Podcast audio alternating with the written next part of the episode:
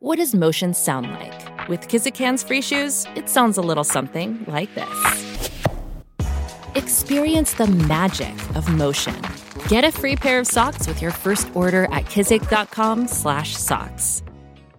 Sabor caribeño. Las noticias relevantes que impactan nuestra región, analizadas con el estilo único de Diulca Pérez. Comenzamos. Aquí en Sabor Caribeño y hablamos de uno de esos temas que no quisiéramos nunca tocar y mucho menos que nos vaya a tocar de cerca, la violencia contra la mujer. El lunes pasado, este lunes, Ariana Reyes Gómez, de solamente 31 años, una policía dominicana de Nueva York, fue asesinada por su pareja. Solamente 31 años, una discusión y terminó en tragedia. Pero asimismo también otra mujer de 79 años, muy distantes las dos etapas de la vida, también murió a manos de su pareja. ¿Qué está pasando? Recibimos a la investigadora y politóloga venezolana radicada en Nueva York, Mabel Petit. Gracias por estar con nosotros para hablar de este tema. Bienvenida, americano. Muy buenos días, un gran saludo para ti, para toda la audiencia de Americano, desde acá, desde la ciudad de Nueva York, donde, como bien lo has explicado, el número de crímenes, no solamente contra la mujer, sino crímenes de odio, crímenes de toda naturaleza, se han venido incrementando en los últimos años, pero particularmente después de la pandemia. Aquí tenemos eh, prácticamente acoso a una buena parte de la población. Hemos visto tristemente la historia de esta oficial que eh, fue asesinada por su pareja, pero también tenemos a policías eh, que han mm, en el proceso de cumplir con su tarea de defender a la comunidad y de brindar seguridad, pues también han sido asesinados. Ayer eh, tuvimos eh, tantas informaciones tristes de asesinatos por un asunto que muy probablemente nos refleja el grado de descomposición social que hay en Nueva York.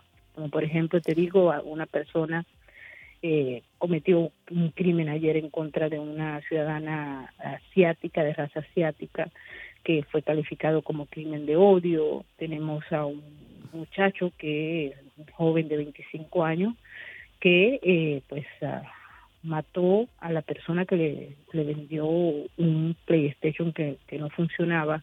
Cosas así que nos están entonces dejando ver eh, la descomposición social que hay en la ciudad y esto se debe, mucha gente se pregunta, ¿Nueva York siempre fue así?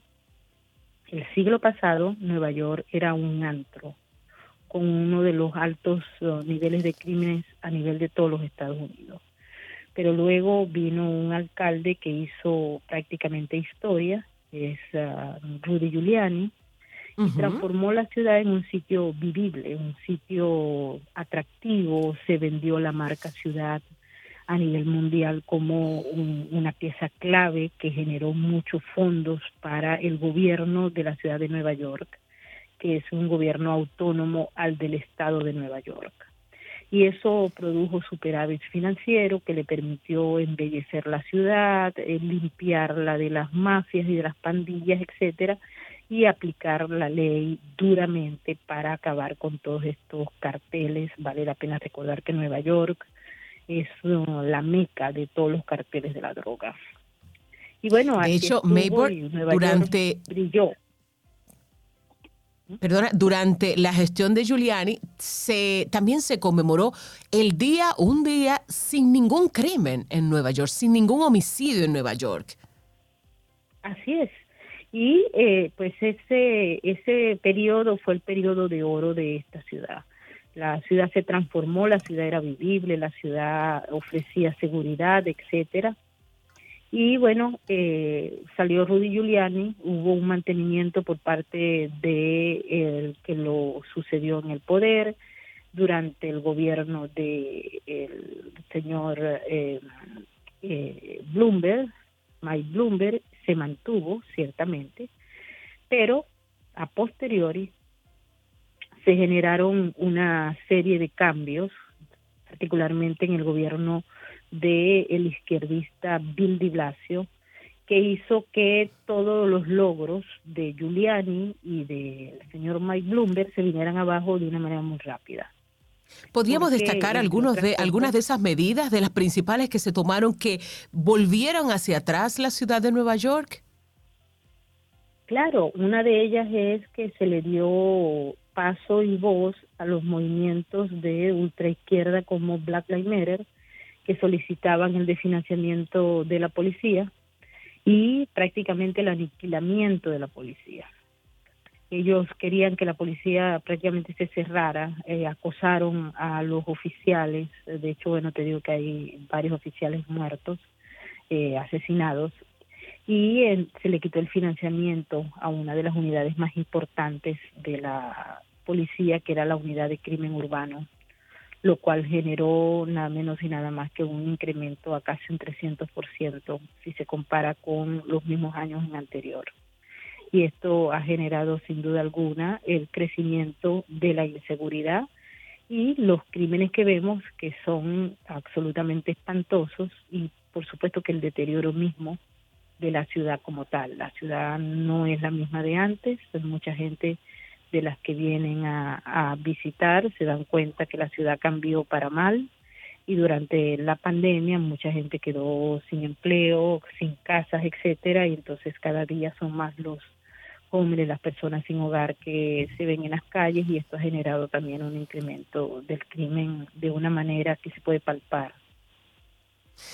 Usted me habla de una descomposición social. Comenzamos esta conversación hablando de un crimen que se pudiera calificar como un crimen íntimo, porque es un crimen de hogar, con familiar, con la persona que ha compartido eh, el hogar, la familia, con la pareja. El crimen de Ariana Reyes Gómez, de 31 años, eh, asesinada por, por su por su pareja y asesinada de una manera sumamente cruel. Eh, la policía de Nueva York encontró rastros durante todo el pasillo hasta dar con su departamento y encontrarla inconsciente. Este tipo de asesinato y esa descomposición social, de alguna manera las autoridades están levantando una investigación para saber cuál es el detonante principal, si es algo mental, si es consumo de drogas, si es una situación económica asfixiante si es, o sea, ¿cuál es el punto focal que conecta todos estos crímenes y que le hace parecer a los eh, autores de los crímenes que ya asesinar no es nada? No, hay, aquí hay un problema de descomposición social producto del alto consumo de drogas y también por el alto número de personas en la ciudad de Nueva York, porque tiene unas características muy particulares para la vida, para el desarrollo de la vida cotidiana, hay muchas enfermedades mentales. De hecho, te puedo decir que el año antepasado, la Sociedad Americana de Medicina en Nueva York señaló que la ciudad tenía como enfermedades mentales muy graves un porcentaje que más o menos superaba el 67% de los neoyorquinos. Lo que quiere decir que en, en una población de aproximadamente 8 millones, 67% pueden sufrir de una o dos enfermedades mentales graves. Eso se ve en el metro, se ve en la ciudad, se ve en los trabajos. Es decir, es prácticamente una, una especie de eh, situación que se vive se, no hay prevención, el consumo de drogas es muy alto y bueno, ahí tenemos los resultados tristemente. Problemas mentales en el 67% de la población es un porcentaje muy alto para una sociedad. Sí. 67%. ¿Qué podemos? Y es muy alto, sí, sí, es absolutamente alto es, muy, es muy alto. Hablemos de los tiroteos, hablemos de que cada vez eh, vuelve a hacerse prácticamente normal, que cada, cada semana o cada dos semanas se presenten tiroteos, sobre todo en escuelas o en lugares muy, muy de mucha, de, mucha circulación de personas y tomando muy en cuenta de diversas eh, razas, de, y hablábamos del crimen de odio hay gente que va detrás de un objetivo específico eh, racialmente determinado. Sí, eh, son crímenes de odio. Una de las mm, poblaciones que más ha sufrido los crímenes de odio es la población judía, eh, motivado a la radicalización de los grupos que hacen, si se quiere, vida urbana particularmente vemos, por ejemplo, en el caso de Antifa, que estuvo mucho tiempo al frente de la de la ciudad, eh, haciendo prácticamente política durante el tiempo del el gobierno de Bill de Blasio, y al llegar el nuevo alcalde que se inauguró en enero de este año, eh, el señor ah, Eric Adams, los de Antifa y los de Black Lives Matter le declararon la guerra porque el señor Adams había ofrecido apoyo a la policía y a los miembros de la policía. Ellos estaban en total desacuerdo con esto, le han ofrecido prácticamente una guerra y esa guerra la han basado, entre otras cosas, en ataques de odio a diversas minorías y no tan minorías como la, la población judía, que es muy grande en Nueva York, de hecho es la segunda a nivel mundial más grande después de Israel, así como también a la población asiática, que ha sido objeto de muchos ataques en los últimos tiempos. Vamos a hacer una pequeña pausa, Maybor, eh, y cuando regresemos yo quisiera que habláramos de qué se puede hacer desde las autoridades locales de Nueva York, desde el Congreso de los Estados Unidos, qué puede hacer la misma comunidad, porque también el aporte de la gente, de las familias, de las escuelas, de los maestros, de los profesionales, los aportes de todo el mundo también tienen una, un, un peso muy importante en la toma de decisiones Estamos hablando con Maybor Petit, investigadora y politóloga venezolana radicada en Nueva York, sobre la violencia contra la mujer, pero también la violencia en general en la ciudad, que nunca duerme y que en este momento está sumida en un clima de inseguridad preocupante para todo el que vive, quiere y de alguna manera visita Nueva York. Regresamos enseguida aquí en Sabor Caribeño en Americano. En breve regresamos con más Sabor Caribeño, junto a Diulca Pérez por Americano. Es hora de la verdad con Fernando Londoño. Queridos amigos, tenemos el gusto y el honor de compartir Americano la hora de la verdad con una mujer extraordinaria, Ingrid Betancourt. Es que nuestros gobiernos, nuestros países, aún con la fuerza eh, y el poderío económico del gobierno de los Estados Unidos, que siempre ha estado ahí eh, dando la lucha con nosotros. Y lo que sí hemos tratado de hacer es de unirnos para combatirlo, pero la verdad es que no hemos podido combatirlo. Esto es como una hidra de siete cabezas. Uno, tú sabes que hemos, ¿cuántos narcotraficantes hemos extraditado de Estados Unidos? Y cuando uno coge al uno o da debajo al otro, por uno llegan otros 10 haciendo cola detrás para coger el negocio, rentabilizarlo. Por americano, de lunes a viernes a la 1 p.m. Este, 12 Centro, 10 Pacífico. En Así está el mundo, con Lourdes Subieta. Nunca ha habido un presidente más impopular que el presidente Biden. Desde Truman hasta Trump, Aquí eh, no ha habido un presidente más impopular que Biden cuando miramos los meses que tiene en el cargo. Además de eso, estamos experimentando una em, crisis económica que no veíamos desde hacía 40 años. Nuestros oyentes además están eh, viendo cómo hacen para pagar sus deudas, comer y mantenerse a la misma vez ganando más tenemos capacidad de comprar menos. Por Americano, de lunes a viernes a las 11 a.m. Este, 10 Centro, 8 Pacífico.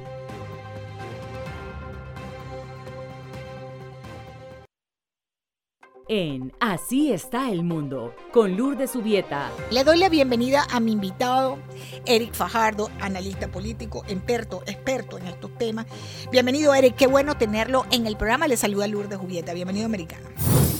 En California, donde hay esta ola de atracos, de, eh, yo diría, esta ola eh, de este, eh, robos multiplicados, la policía está denunciando que son grupos ¿no? de gente del exterior que entra, son eh, a título de turistas, eh, son, son eh, pasantes de la frontera que entran, saquean y se regresan afuera. Eso es un efecto también, por supuesto, del de debilitamiento de la seguridad. Por Americano, de lunes a viernes a las 11 a.m. Este, 10 Centro, 8 Pacífico.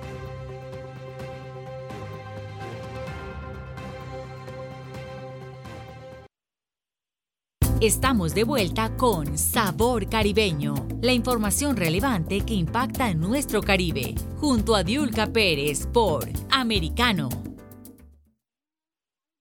Estamos hablando de la violencia, la violencia en Nueva York, lo que está pasando, una descomposición social que está golpeando desde la sociedad hasta la familia. Estamos en una conversación con Mabel Petit, investigadora y politóloga venezolana radicada en Nueva York. Y antes de irnos a la pausa, hablábamos de si las autoridades han investigado algún fenómeno que pudiera hacerlos encontrar una solución o por lo menos ir paleando la situación de violencia que está viviendo Nueva York, Maybor. Hola, el, el asunto aquí está en que se mm, propusieron en el presupuesto del gobierno local fondos ah, importantes para la prevención del delito, especialmente el de la droga y para la atención de personas que tengan problemas ah, eh, psiquiátricos y psicológicos. Y eh, tenemos también en la ciudad muchos oh, problemas ah, de, en el área de eh, la depresión y el suicidio, ¿no? Esto nos conlleva a ver el asunto para la prevención es costoso, ¿no? costosísimo y allí el gobierno mm, lamentablemente no ha sido el no ha sido el más responsable en el tema de la eh, atención y prevención de programas, lo que lamentablemente ha conllevado a que las soluciones que deben pasar por un buen gobierno y por profesionales de alto nivel no se hayan dado en los términos que se esperaban. Así es que eh, ahora hay una cosa muy hay clara. grupos de presión de la sociedad civil que están trabajando para eh, lograr que el gobierno local reabra los oh, centros de atención y prevención para los jóvenes y para las personas adictas a las drogas, que entre otras cosas es lo que conlleva esencialmente al tema de los desórdenes mentales, eso es una buena parte. Por supuesto, las condiciones de vida de la ciudad no son las más humanas ni las más óptimas lo cual genera también altos grados de depresión y altos grados de suicidio. Bueno, hay una cosa muy clara, Maybor, y es que siempre la prevención va a salir eh, a largo plazo, va a salir más económica que tener que ir a remediar esas situaciones, sobre todo cuando la seguridad está de por medio. La pérdida de la seguridad, seguro que está resultando más costosa en términos económicos, en términos de vidas, en términos de salud mental, en términos de costos eh, para el sistema de salud de la ciudad de Nueva York. Así es, sí. Bueno, la prevención lleva más tiempo. Tiene que haber eh, programas consolidados con profesionales óptimos que sean capaces de atender una situación que es de salud colectiva y ante la ausencia de políticas públicas que sean las más idóneas para atender esto y ante la politización y los altos grados de corrupción que existen en el gobierno local, pues uno trata de entender cuál sería la mejor vía para ello. Pero ahí estamos, ¿no? En la ¿Qué podemos hacer desde la comunidad, desde las familias, desde las iglesias, esa, esa, ese radio de acción del sector, del, o sea, ¿qué podemos hacer desde la ciudadanía? La ciudadanía neoyorquina está muy activa en relación a los programas que se han presentado para que se puedan integrar el gobierno local con las ONGs, y la misma empresa privada que participa muy abiertamente para lograr eh, un cambio, ¿no? Sin embargo, si no hay una buena política pública, no tenemos nada.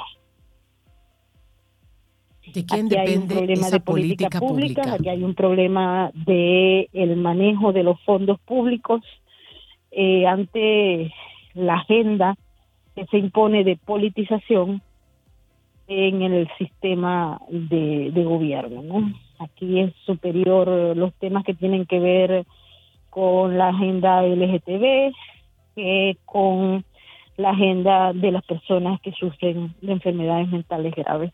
Esto hay que entenderlo y bueno, este, no se ha logrado un cambio de política en ese sentido.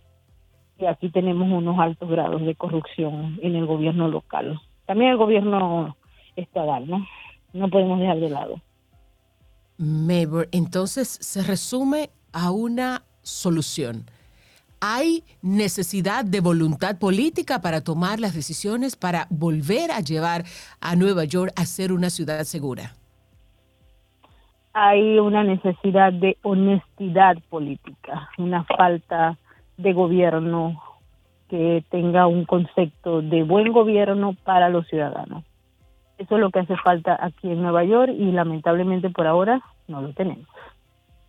Bueno, ojalá y esa, esa, eso cambie, esa realidad cambie, sobre todo porque la gente tiene una herramienta importante para utilizar el próximo mes de noviembre. Son las elecciones tanto para el Senado como para la Cámara de Representantes en los Estados Unidos y ahí la gente tendrá que sopesar cuál va a ser su, su decisión en torno a mejorar su clima de trabajo y su clima en la ciudad de Nueva York.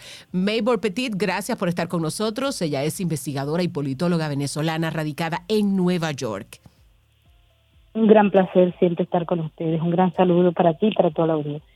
Seguimos aquí en Americano en Sabor Caribeño y nos da muchísimo gusto recibir a Carmen Molina Tamacas, periodista y antropóloga, autora del libro Salvi Yorkers y con ella vamos a conocer muchas historias de latinos que llegan a Estados Unidos, se destacan positivamente, aportan a ese país y a esa comunidad y hacen grande, hacen grande los Estados Unidos. Carmen, bienvenida, gracias por acompañarnos aquí en Sabor Caribeño. Gracias, Diulka. Buenos días. Es un placer.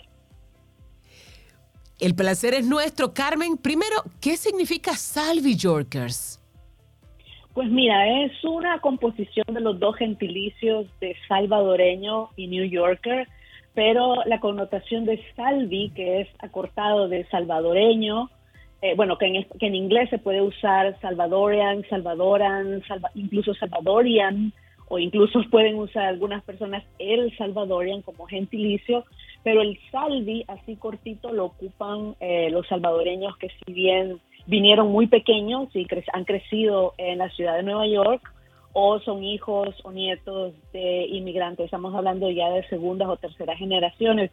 Y no es un término, digamos, muy extendido. Muchas personas no lo conocen. Yo, lo, yo, no, yo no lo inventé, lo descubrí en las redes sociales y es un poco similar a las composiciones que utilizan, por ejemplo, los New Yorkers, que son los descendientes de puertorriqueños que viven, que nacen en Nueva York, o también los Dominican York, que son los precisamente descendientes de Dominicanos en la Gran Pero ahí hay una particularidad, Carmen, y me gustaría y me gustaría también que me explicaras si pasa en El Salvador.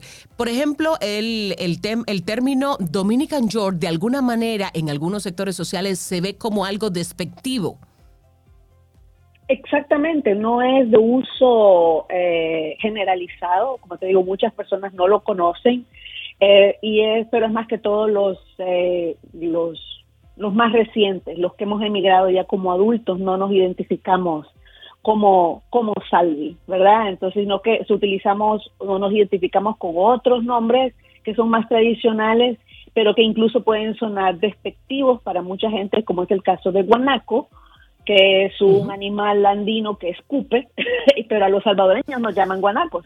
Y también lo más eh, usados son cipotes, que en otras partes esa palabra este, tiene otras connotaciones, y que se, que se refiere a niños o niñas. Entonces, hay mucho trabajo que hacer desde la lingüística para entender y para eh, analizar cómo se manejan todo esto de, las, de, los, de los apelativos, pero sí es curioso, ¿verdad? Porque se usan, y, y lo que yo quisiera destacar es que el Salve Yorker lo que utiliza es una composición que es entre el pasado y el presente, porque puede ser que el pasado se refiera al origen salvadoreño y al Yorker como el presente, o también este que va más allá, que es como vivir el, no solo el pasado y el presente, sino en dos mundos, en el latino, en el salvadoreño, en el centroamericano, pero también en el angloamericano, ¿verdad? O sea, que es un tránsito entre ambas culturas que muchos sabemos que no hay un switch, ahora voy a ser salvadoreño, ahora voy a ser centroamericano o,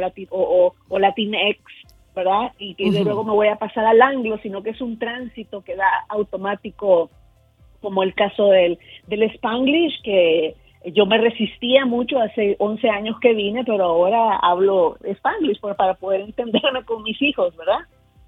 Claro, Carmen, y hay una, hay una, me recuerda esto de Salvi Yorkers, me recuerda también que Nueva York ha sido la ciudad por excelencia para la migración de nuestros latinos, en el caso de los latinos de este lado de la región. Los dominicanos regularmente viajan a Nueva York desde hace décadas y por eso aunque vivas en Los Ángeles, aunque vivas en Boston, siempre en los países la gente piensa que si estás en Estados Unidos, estás en Nueva York. ¿Pasa eso en El Salvador? Bueno, en el caso de El Salvador, cuando eh, es el periodo de la guerra que comienza a finales de los 70 e inicia oficialmente, eh, bueno, se considera que inicia oficialmente con el golpe de Estado de 1979 y luego con el asesinato del arzobispo, ahora santo por la Iglesia Católica, Monseñor Oscar Romero, el 24 de marzo de 1980, todo ese influjo migratorio se dirigió particularmente hacia la costa oeste, es decir, Los Ángeles, Texas incluso, pero mucha gente empezó a moverse hacia el norte, vía Texas, por cierto. En el caso de Nueva York, que eh, fue muy importante en los años 60, porque Long Island es eh, un lugar, bueno, es curioso también, pues sí, porque es eh, Long Island, que es donde los salvadoreños y muchos latinoamericanos se han asentado, bueno, fueron los boricuas los que los pioneros en, en esta área, es de los suburbios más caros, más racistas y más segregados de Estados Unidos.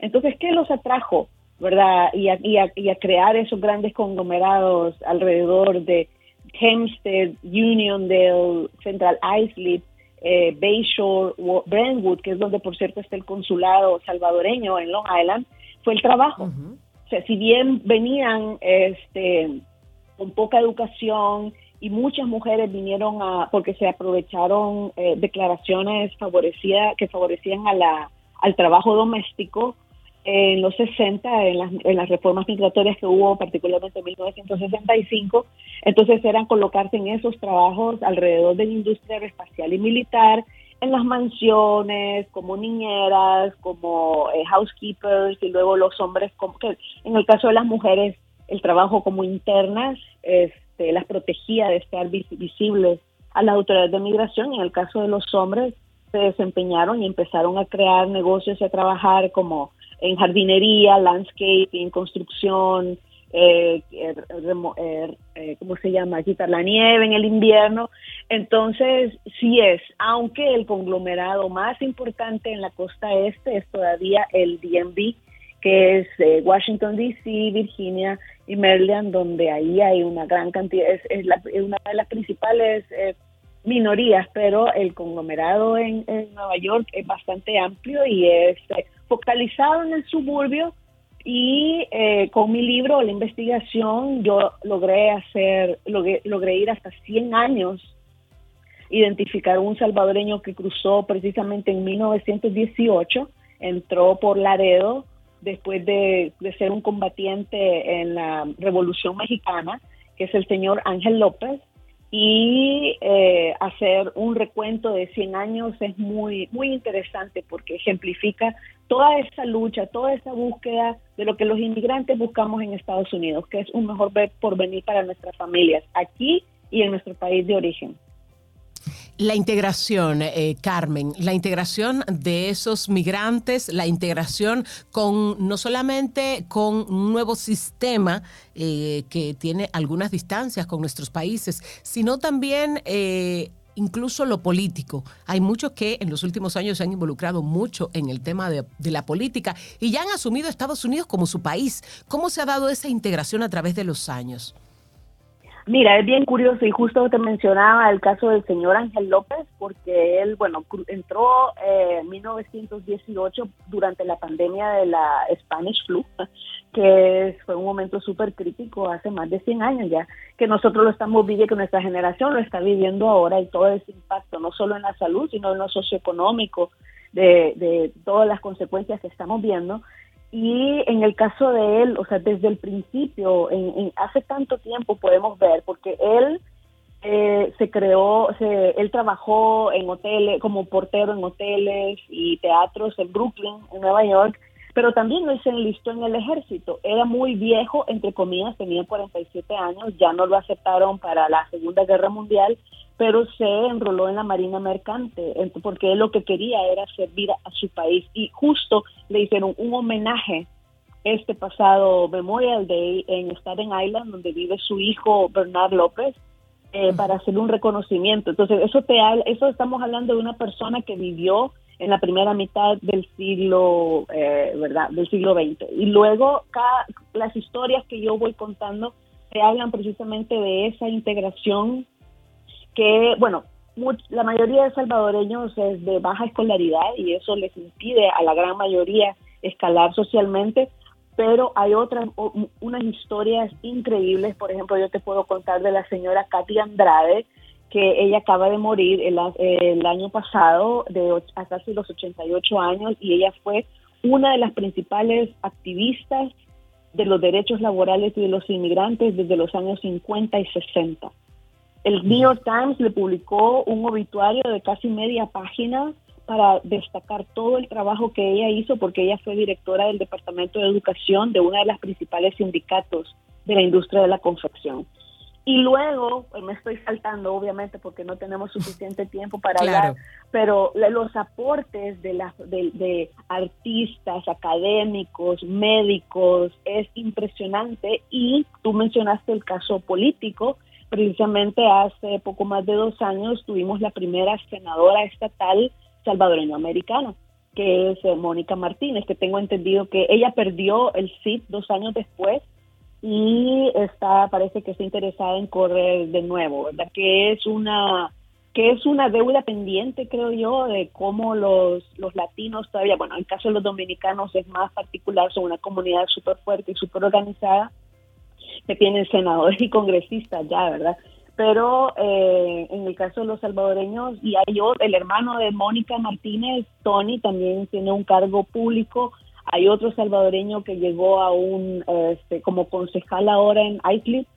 Entonces, poquito a poco uno puede ver, pero todavía hace falta mucho por recorrer en ese aspecto, que es parte de la integración, ¿no? Y, luego también la, el, el, involucramiento directo con proyectos comunitarios, con proyectos políticos, con proyectos educativos, binacionales, ¿verdad? Para ayudar a, al país.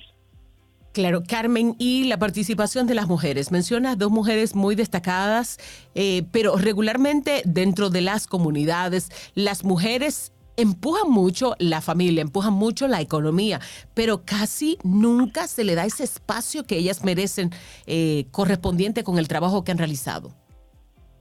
Y en, pues, precisamente mi libro es un homenaje a la mujer salvadoreña transnacional la portada, ustedes pueden buscar Salvi Yorkers en Amazon, está en inglés, en español, también en Barnes Noble y en, algunas bibliotecas de universidades también. La portada es la señora Jerónima Campos, que emigró a los 86 años, murió a los 104 y dejó un legado familiar impresionante. Eh, entonces se puede decir, bueno, ella no tuvo una vida profesional, no tuvo esos logros, pero si uno pone en perspectiva la foto que es ella en el Observatorio de las Torres Gemelas, fotografía que fue tomada dos días antes de los atentados terroristas de 2001, o sea, eh, y ella viendo la ciudad desde arriba, una, una imagen que ha sido que está congelada en el espacio y en el tiempo porque no puede ser repetida de ninguna forma.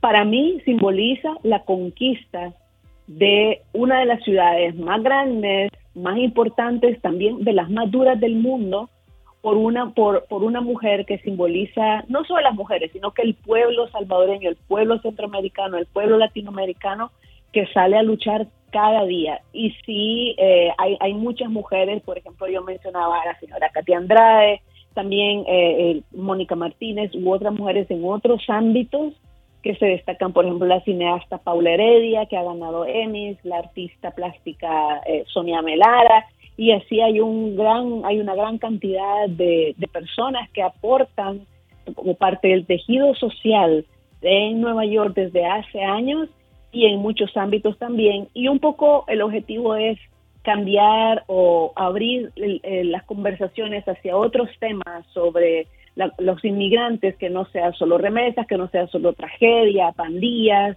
es que, es como lo más dominante, sino eh, la integración y los aportes de la comunidad salvadoreña, centroamericana, latina en Nueva York y en Estados Unidos. Claro, y eso también es, viene a establecer un balance. ¿Cómo es recibido, Carmen? Eh, ¿Cómo ha sido recibido este libro en la comunidad salvadoreña, en El Salvador? ¿Cómo ha recibido este libro eh, cuando ha sido una comunidad bombardeada? Prácticamente el país completo bombardeado de noticias negativas, sobre todo provenientes de Los Ángeles, de esas historias de salvadoreños que emigraron, en vez de emigrar El Salvador para, para Estados Unidos, en este caso emigraron desde Los Ángeles al Salvador para constituirse en la inseguridad de ese país. ¿Cómo? se establece el balance y cómo recibe El Salvador esta, digamos, este, este, esta agua limpia eh, que constituye tu libro Salvi Yorkers? Bueno, es un poco refrescante y eso es lo que me han comentado por la cantidad de información. El libro tiene 300 páginas eh, y está en un formato periodístico académico, pero accesible a la población. Y para, para quienes lo leen, especialmente los jóvenes que están en esa búsqueda por conectar con sus raíces salvadoreñas, es wow, yo no sabía toda esa historia. Por ejemplo, lo que tú mencionabas, el caso de las pandillas, porque la, pandilla, la Mara Salvatrucha, nace en Los Ángeles y luego estos eh, grupos de estos son deportados y entonces empiezan a generarse este, sucursales o clicas en, El Salvador y luego se expande este monstruo por eh, diversas razones, eh, por causales sociopolíticas que han engordado un monstruo transnacional y de crimen organizado entonces, para, para los jóvenes particularmente, porque el libro está en inglés, eh, no es perfecto, ¿verdad? Porque es un producto humano, entonces tiene su, pero para ellos es como, wow, yo nosotros no teníamos idea de todo esto porque muchas, porque las familias, como tú sabes, no saben, los, los hijos o los nietos no saben las razones que motivaron a sus padres, a sus abuelos a emigrar. Y esto no solo de El Salvador o solo Centroamérica, o sea, de Latinoamérica, o sea, los dominicanos, el gran exilio producto de la dictadura de Trujillo, el, el gran influjo de colombianos producto del conflicto armado, eh, Nicaragua también, argentinos, o sea, Chile, toda esa represión horrorosa que hubo durante los años 70 y las dictaduras en los 80 también. Entonces desconocen cuáles son eso, e, esas razones, esas causas que motivaron la migración. No hay censos oficiales. Se dice que habemos dos millones y medio de salvadoreños en Estados Unidos, pero eso lo sabemos por proyecciones, ¿verdad? De, de, la, de, los censos, sabemos el problema que tuvo el censo del 2020, que creo que no contó a 15.8 millones de personas, ¿verdad? Y, y los, los los hispanos somos más de 50 millones, ¿verdad? Entonces, Así es. Carmen, Carmen, tenemos, tenemos que irnos, pero este libro, Salvi Yorkers, eh, es recibido como, como esa buena noticia que todos esperamos para que nos inspire y para que inspire a una juventud a tener un mejor futuro y a participar de las cosas positivas que al final de cuentas son las que marcan importantemente nuestras sociedades. Carmen Molina Tamacas, gracias por estar con nosotros. Ella es periodista y antropóloga. Y sus propias historias. Excelente. Carmen es autora del libro Salvi Yorkers. Usted puede encontrarlo en Amazon, puede buscar y puede también pedirlo y disfrutarlo, sea o no sea salvadoreño, sobre todo para nosotros los latinos, que esto nos sirve de inspiración. El acontecer de nuestra región de forma clara y precisa junto a Diulca Pérez con Sabor Caribeño Los esperamos en nuestro próximo programa, de lunes a viernes, en vivo, de 9 a.m. Este, 8 Centro, 6 Pacífico, por Americano